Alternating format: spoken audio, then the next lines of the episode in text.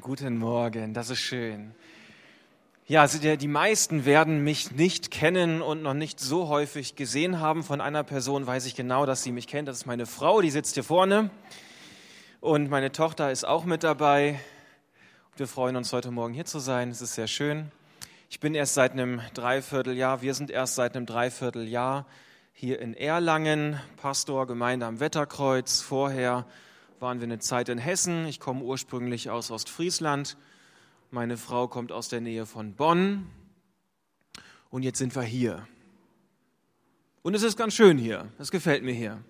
Doch, hier denke ich, werden wir bleiben und dann werden wir uns sicherlich hier oder da nochmal wiedersehen. Das wäre sehr schön. Super. Ja, ich darf heute die Gebetswoche mit meiner Predigt einleiten. Gebetswoche, Allianz Gebetswoche. Es ist ja gerade erst Weihnachten gewesen, wir haben Silvester gefeiert und äh, vielleicht hat der ein oder andere das noch gar nicht so richtig auf dem Schirm. Allianz Gebetswoche. Ähm, es gibt dazu einen Obertitel und das heißt, der heißt mit Geist und Mut. Thema der Gebetswoche mit Geist und Mut. Und der Untertitel für den heutigen Sonntag ausgerüstet mit Geist und Mut ausgerüstet.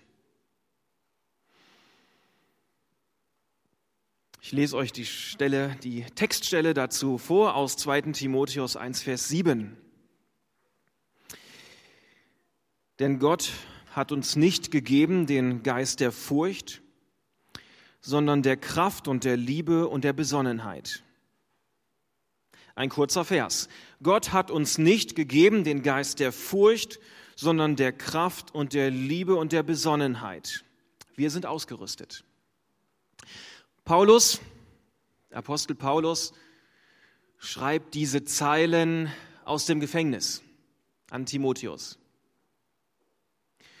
Und Paulus wusste zu diesem Zeitpunkt noch nicht so richtig, wie diese Zeit im Gefängnis für ihn ausgehen würde. Überlebt er das? Überlebt er es nicht? Und er vermutete, dass er es nicht überleben würde. Und so schreibt er einen sehr, sehr persönlichen Brief. Einen sehr persönlichen Brief an Timotheus. Es geht nicht so sehr um Gemeindeanweisungen, eigentlich gar nicht, sondern er spricht nur Timotheus an. Und er gibt Timotheus ganz wichtige Dinge mit auf den Weg, sehr persönliche Dinge können sagen, er hinterlässt dem Timotheus vielleicht ein geistliches Fundament. Und es ist ihm ein Herzensanliegen, denn Paulus berichtet davon, dass ihn viele Leute verlassen haben. Er ist sehr alleine. 1 Vers 15, du weißt, alle Gläubigen der Provinz Asien haben mich im Stich gelassen, auch Phygelus und Hermogenes. Kapitel 14, Demas hat ihn verlassen, Crescens ging nach Galatien, Titus nach Dalmatien und dann sagt Paulus, der Einzige, der noch bei ihm ist, ist Lukas. Wir versuchen uns mal ganz kurz, das ist etwas schwierig, am Sonntagmorgen, die Sonne scheint hier so schön rein, das neue Jahr hat angefangen, aber wir wollen uns mal kurz in diese Lage von Paulus hineinversetzen. Gefängnis. Er weiß nicht, wie es ausgehen wird. Er fühlt sich von sehr, sehr vielen Leuten verlassen. Er wurde verlassen, das ist Fakt. Er war alleine. Und so schreibt er an Timotheus, und dann schreibt er hier in 1 Vers 4, wenn ich daran zurückdenke, wie du bei unserem Abschied geweint hast, sehne ich mich danach, dich wiederzusehen. Was wäre das für eine Freude? Er sehnt sich nach diesem Freund, nach diesem Zögling, nach diesem Mitstreiter Timotheus und sagt, wie toll wäre das, wenn ich dich noch einmal sehen könnte. Und weil er vermutet, dass das vielleicht nicht mehr passieren wird, gibt der Paulus dem Timotheus ganz wichtige Dinge mit. Ganz wichtige Dinge. Kapitel 2, werde stark im Glauben, sei ein Kämpfer, halte fest an der Lehre, höre nicht auf dummes Geschwätz. Widerstehe der Sünde, geh deinen Weg mit Jesus. Und so in diesem, in diesem Zusammenhang haben wir auch den Vers für heute Morgen. Denn Gott hat uns nicht gegeben den Geist der Furcht, sondern der Kraft, der Liebe und Besonnenheit. Timotheus, du bist ausgerüstet. Timotheus, Gott hat dir etwas in dein Herz hineingelegt. wenn du unterwegs bist in der Welt, wenn du in Interaktion stehst mit Menschen, Gott hat etwas in dich hineingelegt. Das ist etwas Besonderes. Das ist dem Paulus sehr, sehr wichtig. Warum schreibt er das? Ein Vers später sagt er dann, so schäme dich nun nicht des Zeugnisses unseres Herrn, noch meiner, sondern leide mit für das Evangelium. Also warum Geist der Kraft, der Liebe, der Besonnenheit, damit er das Evangelium rausbringen kann, damit er sich nicht schämt dafür, dass er auch Leid und Widerstand aushält, dafür ausgerüstet. Kann man sich ja schon fragen, brauchen wir dann überhaupt diesen Geist der Liebe, Kraft, Besonnenheit? Haben wir so viel Widerstand, wie das ein Paulus, ein Timotheus vielleicht hatte? Wir können ja, ich weiß nicht, ob schon jemand von euch im Gefängnis war. Das ist jetzt eine peinliche Frage, da wird keiner seine Hand heben. Aber wenn ich jetzt fragen würde, war schon mal jemand wegen seines Glaubens im Gefängnis?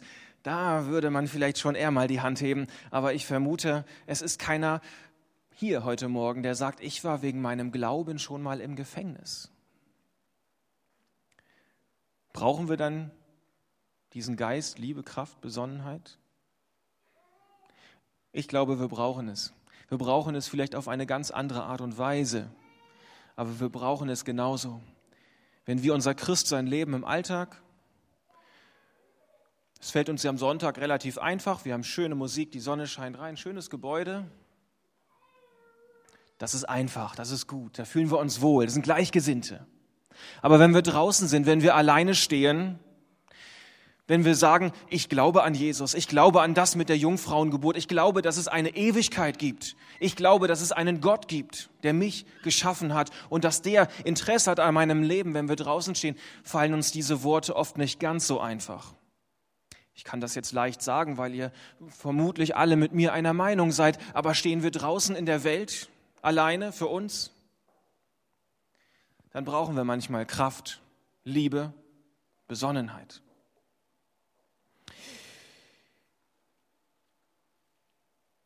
Ein Geist der Kraft. Die Bibel sagt an anderer Stelle, wir sind Licht, wir sind Salz. Es steckt etwas in uns Christen drin, was einen Einfluss ausüben kann auf unser Umfeld.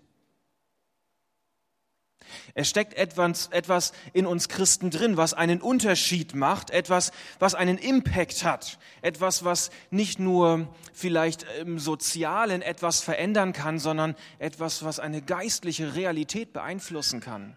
Da, wo wir hingehen, da haben wir einen Einfluss darauf, wie verbringen die Menschen ihre Ewigkeit. Da legt Gott etwas in uns hinein, Licht, Salz, Kraft. Da sollen wir etwas ausstrahlen. Wir können an der Tankstelle ja E Plus tanken oder Super oder V-Power Racing. Gott gibt noch, noch viel mehr an Kraft und Energie in uns hinein. Wir glauben vielleicht, wenn wir viel Geld haben oder wenn wir im Bundestag sitzen oder wenn wir bei Deutschland sucht den Superstar gewinnen oder bei Germany's Next irgendetwas, dass wir dann Einfluss haben, dass die Leute dann auf uns hören würden und dass wir dann einen Impact haben können auf Menschen, auf unser Umfeld. Aber die Bibel sagt, Kraft steckt in demjenigen, der Kind Gottes ist. Wenn mein Vater König ist, wenn mein Vater allmächtig ist und er etwas von dem in mich hineinlegt, dann steckt Potenzial in mir drin. Dann brauche ich nicht kleinkrämerisch durch die Gegend laufen und sagen, ich bin halt Christ ja, ob das jemand interessiert oder nicht, ob das einen Unterschied macht oder nicht. Sondern wenn Gott in uns lebt, dann können wir gottesbewusst und selbstbewusst sagen, ich mache einen Unterschied. Ich bin ein Unterschied. Ich kann diesen Unterschied leben. Und wenn ich etwas sage, dann kommen Worte des lebendigen, des lebendigen Selbst aus mir heraus, weil Gott in mir lebt dann hat das einen Einfluss darauf. Dann kann ich etwas sagen und weil Gott in mir lebt, habe ich, lebt, habe ich meinem, meinem Umfeld etwas Gutes, etwas Tolles anzubieten, etwas, was die Ewigkeit bestimmt, etwas, was einen geistlichen Unterschied macht. In Ostfriesland, da sagen wir spaßeshalber, das Höchste, was ein Mensch werden kann, ist Ostfriese. Ich weiß nicht, ob es den Spruch hier auch mit Franken gibt. Das ist ein bisschen, bisschen anmaßend, ne? Geringfügig. Ja. Aber es ist auch theologisch natürlich Blödsinn. ah. Sonst kein Blödsinn, aber theologisch. Nein, es ist, es ist generell Quatsch, klar. Das Höchste, was ein Mensch werden kann, aber dessen müssen wir uns bewusst werden, ist eben nicht Ostfriese, Bundeskanzler, irgendwas toll, reich, viel Geld, angesehen, Job, Familie läuft, sondern das Höchste, das Beste, das Einflussreichste, was ein Mensch werden kann, ist Kind Gottes. Und dann habe ich Kraft in mir drin. Dann habe ich die Möglichkeit, Einfluss zu nehmen, um mein Umfeld zu verändern. Geist der Liebe. Wir haben den Geist der Liebe. Wenn wir, wenn wir Kraft in uns haben, brauchen wir Liebe. Wir brauchen eine gute Motivation. Dann kann ich meinen Glauben leben in Hingabe, in Freude, in Leichtigkeit. Ich habe eine kleine Tochter, die schläft jetzt gerade. Und eigentlich ist ganz egal, was sie macht. Ich finde sie immer ziemlich süß. Sehr knuffelig. Meine Frau sagt, dass ich manchmal wie, ich weiß nicht, auf Wolken schwebe, wie verliebt bin und irgendwie sowas. Ich habe schon sehr vielen Leuten einfach per E-Mail Fotos von meiner Tochter rumgeschickt. Einfach so. Haben mich nicht danach gefragt. Und ob sie das wollten oder nicht, ist mir sogar egal die ist so süß, das muss einfach jeder sehen. Und dann werden die Fotos verschickt. Und das erzähle ich auch jedem. Euch auch. Aber der Gedanke dahinter ist einfach, ich, ich liebe meine Tochter. Ich finde die so großartig. Ich bin so begeistert von ihr. Es muss mir kein Pastor sagen, keine, kein, nicht meine Frau sagen. Es muss mir auch nicht ähm, irgendwie Gemeinderegel oder eine Gemeindesatzung oder irgendjemand verklickern, dass ich jetzt über meine Tochter reden soll. Ich mache das einfach. Ich mache das einfach und ich mache das in der Freiheit und es nimmt mir auch jeder ab. Und ich hoffe, dass ich Leute anstecke und sagen, boah, ich will auch eine Tochter haben, wenn der. Ja. Aber so soll unser Christsein sein, ja? Dass wir einfach aus einer Natürlichkeit heraus sagen, ja, hole ich mein Smartphone raus, okay, da habe ich jetzt kein, kein Foto von Gott, ja, von meiner Tochter kann ich dann rumzeigen, aber dass ich einfach meine Bibel, mein Herz raushole, meine Gedanken, meine Emotionen über Gott, weil ich sage, ich bin begeistert von dem, ich finde ihn schön, ich finde ihn super und das erzähle ich dir jetzt einfach und ob dich das interessiert oder nicht, ich habe Spaß dabei. Das ist der Geist der Liebe. Dann kommt das aus einer Freude, aus einer Leichtigkeit heraus. Und dann ist das auch interessant für Leute und dann hören die auch zu. Aber wenn ich das nur mache, weil es ja irgendwo geschrieben steht und ach ja, ich sollte doch auch und wir haben ja schon immer und die Gemeinde schrumpft und der Pastor hat auch gesagt und ich will ja auch was Tolles vorzeigen können, dann ist das ganz schlecht. Dann kommt das verkrampft. Kommt das nicht ehrlich, da kommt kein Leben rüber. Aber wenn ich sage, Gott, hier bin ich, ich brauche diesen Geist der Liebe. Ich möchte begeistert von dir sein. Ich will Leidenschaft haben. Ich will für dich brennen. Ich habe Bock drauf, Gemeinde in Erlangen zu bauen. Und ich möchte dein Reich bauen. Ich möchte den Leuten um mich herum erzählen, wie toll du bist. Bitte schenk mir diese Leidenschaft, Gott. Mach das groß in mir. Dann passiert da was. Dann, dann springt da ein Funke über. Geist der Liebe. Paulus erwähnt das hier im Zusammenhang tatsächlich mit Evangelisation, mit Interaktion, wenn wir mit der Welt interagieren, irgendwie unterwegs sind. In dem Zusammenhang erwähnt er das. Und er erwähnt hier nicht, wir brauchen Cleverness, wir brauchen, wir brauchen irgendwie den richtigen, den, das ist auch alles gut und richtig. Ich mag schöne Musik. Ich mag das, wenn wir uns Mühe geben und qualitativ hochwertig das gestalten, um auch Menschen davon äh, zu zeigen, dass wir für Gott Qualität geben. Aber am Ende brauchen wir eine Begeisterung in uns drin. Wir brauchen eine Liebe und eine Leidenschaft für Gott, sonst bleibt der Rest Hülle und leer. Geist der Liebe. Und dann kommt der Geist der Besonnenheit. Geist der Besonnenheit ist ja so ein bisschen altes Wort. Also ich finde es so ein bisschen altmodisch. Ich weiß gar nicht, ob ich hier die Luther-Übersetzung genommen habe. Geist der Besonnenheit. Ist ja auch nicht so modern, nicht so angesagt. Aber trotzdem haben wir, glaube ich, manchmal eine ganze Menge davon, gerade in Bezug auf Gemeindeleben. Ähm, wenn man mal nachschaut, andere Übersetzungen sagen Mäßigung, Zucht, Ehrbarkeit. In einem Kommentar habe ich gelesen, Selbstkontrolle, Verstand anlassen, nicht schwärmerisch oder dumm werden. Ich finde das interessant. Vielleicht hat dieser Timotheus das gebraucht. Ich frage mich manchmal, ob wir das auch noch brauchen.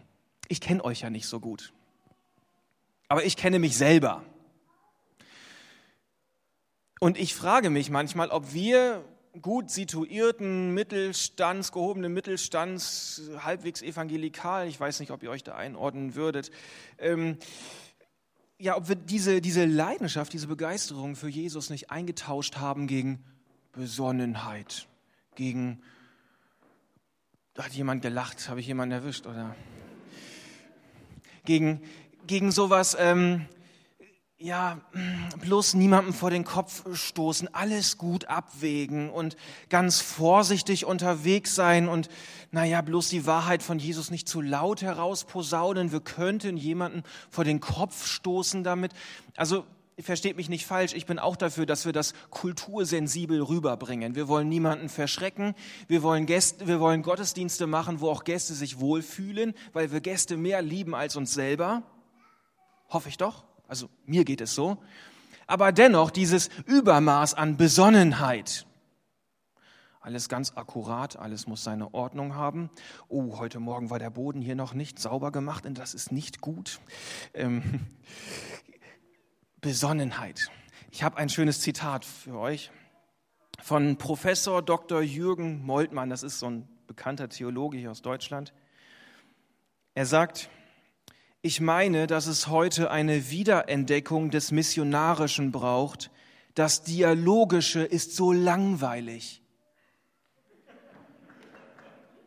Ich mag diesen letzten Satz. Es ist so langweilig. Was erwarten wir denn da noch? Dass wir uns intellektuell irgendwie auf einer Ebene mit Leuten treffen, wenn wir über Jesus reden? Ist doch lame.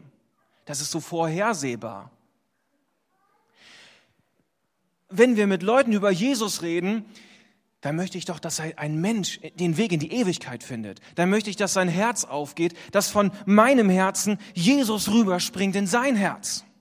Das ist doch mein Anliegen erst einmal. Und dass wir dann gemeinsam in Freude ausbrechen, denjenigen mit in die Gemeinde gehen, nehmen und alle sagen, wow, da wollen wir mehr von haben.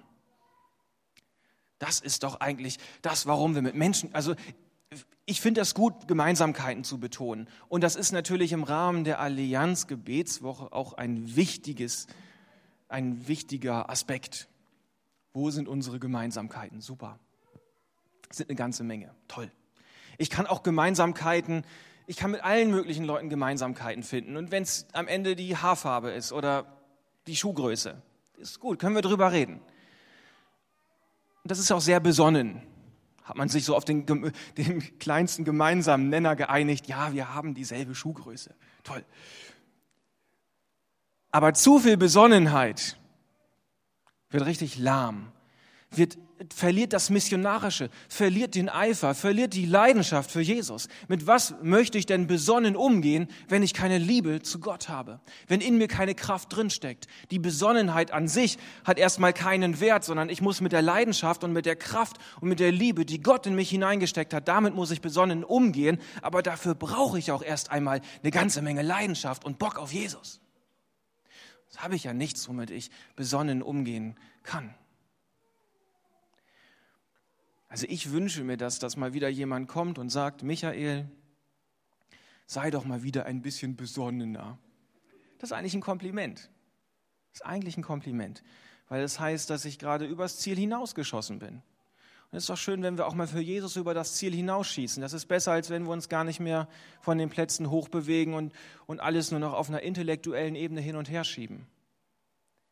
Ich mag das Intellektuelle. Das ist gut. Aber wir dürfen das Christsein niemals darauf reduzieren. Beim Christsein geht es darum, dass Jesus Christus auf die Erde gekommen ist, am Kreuz gestorben und dass es für uns eine Ewigkeit gibt und wir möglichst viele Leute dort mit hinnehmen wollen und begeistern wollen dafür und Gemeinde bauen möchten in Erlangen. Geist der Besonnenheit.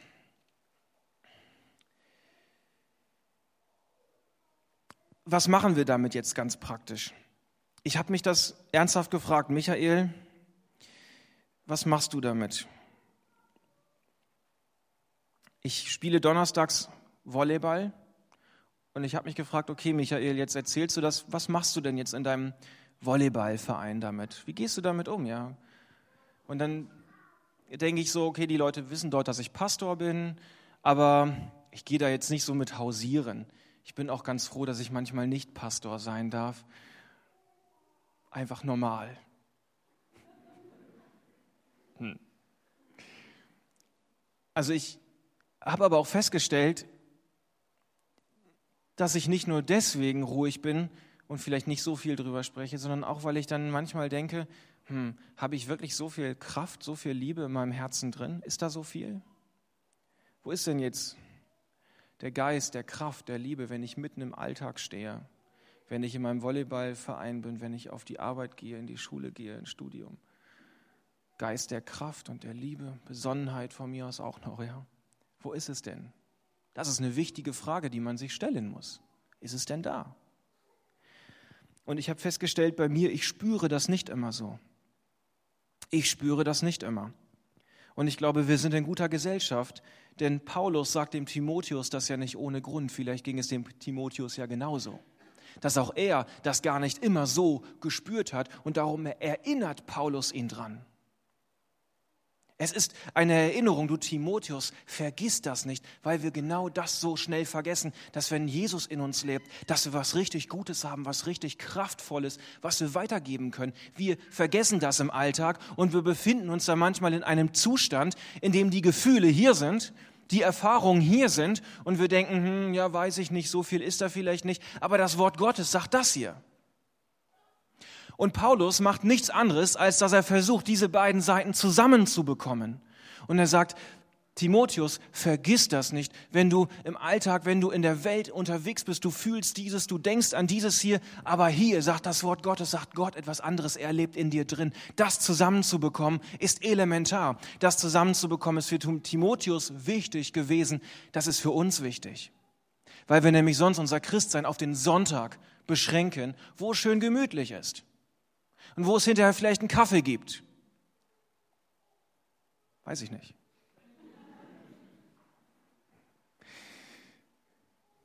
Aber das muss zusammengebracht werden, der Alltag und das Wort Gottes. Das Wort Gottes muss ich mit in den Alltag nehmen und natürlich nicht den Alltag. Na, muss ich sagen, das Wort Gottes sagt etwas anderes. Es ist normal bei uns Menschen, dass wir ähm, dass wir manchmal Dinge fühlen, die nicht unbedingt der Realität entsprechen. Das ist ja nicht nur im Christsein so. Es ist auch sonst im Alltag der Fall. Von meinem Gefühl her habe ich diese Woche zehnmal den Geschirrspüler ausgeräumt. Meine Frau wird mir sagen, hm, vielleicht einmal. Von meinem Gefühl her, wenn ich jeden zweiten Tag mir, oder ich, mir die, die Haare von meiner Tochter angucke, dann denke ich immer, jetzt sind sie gewachsen, jetzt sind sie gewachsen. Das sagt mir mein Gefühl. Die Realität nach sieben Monaten, die könnt ihr euch selber anschauen. Mein Gefühl sagt mir manchmal, wenn ich im Alltag unterwegs bin, ja, ich bin halt Christ. Oh ja, die anderen sind halt Atheisten oder der eine glaubt gar nicht so richtig halb oder auch weiß ich nicht, ja was. Hm, ob ich jetzt so diesen Unterschied mache, ob ich etwas Besonderes in mir trage, ach ja, keine Ahnung. Weiß ich nicht. Ja, vielleicht, auch nicht. Das ist das Gefühl. Und das Reali die Realität, das Wort Gottes sagt uns aber etwas anderes. Und das Wort Gottes müssen wir nehmen und müssen wir in unser Herz hineinschließen. Da ist etwas drin, der Geist, der Kraft und der Liebe. Wir sind ausgerüstet. Wir dürfen das groß werden lassen. Wir dürfen uns dessen bewusst werden. Wir dürfen das mit in den Alltag hineinnehmen. Wir dürfen das am Montagmorgen, wir dürfen das Donnerstag beim Volleyball mit hineinnehmen und sagen, Gott, hier stehe ich, ich möchte dein Reich bauen. Ich habe etwas drin, was von dir zeugt. Ich will das rausbringen. Ich will dein Reich bauen.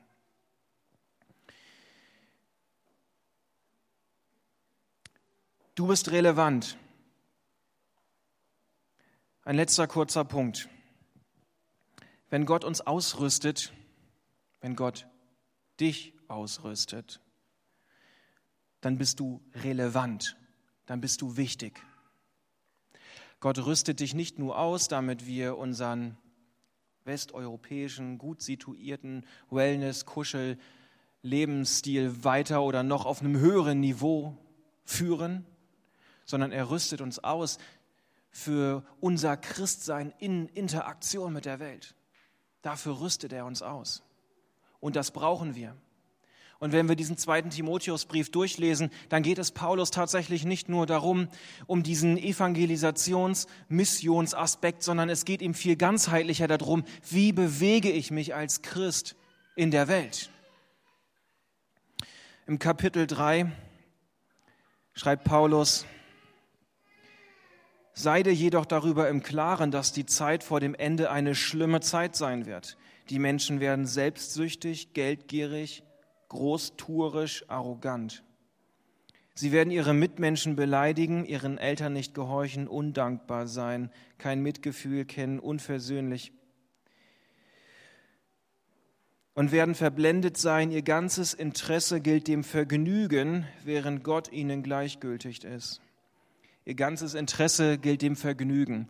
Gerade bei diesen Zeilen musste ich so ein bisschen an, an die Zeit von heute denken wie wir mit in dieser Gesellschaft, und das färbt leider auch manchmal auf uns Christen ab, wie wir unterwegs sind. Ihr ganzes Interesse gilt dem Vergnügen. Ich möchte unterhalten werden. Alles soll mir dienen. Ich stehe im Mittelpunkt.